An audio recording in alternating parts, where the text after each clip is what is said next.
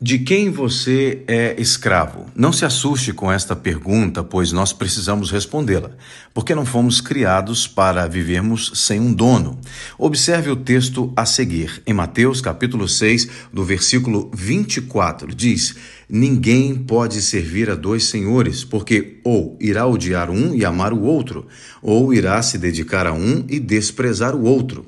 Vocês não podem servir a Deus e às riquezas. O verbo traduzido como servir no original é duliwo, que é mais do que servir, é ser escravo de, ser devoto, obedecer totalmente.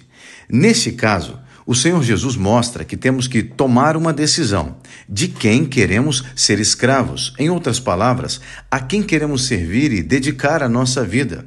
Esta decisão vai definir como viveremos o nosso dia a dia, se seremos cuidados ou não.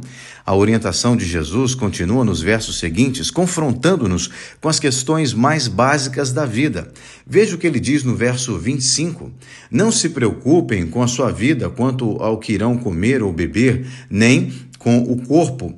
Quanto ao que irão vestir, não é a vida mais do que o alimento, e não é o corpo mais do que as roupas?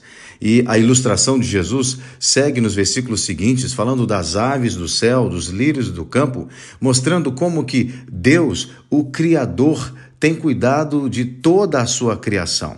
Ele afirma que esse Deus Criador quer se relacionar conosco como um pai. No versículo 32 ele diz: O pai de vocês que está no céu sabe que vocês precisam de todas elas, mas busque em primeiro lugar o reino de Deus e a sua justiça, e todas estas coisas lhe serão acrescentadas.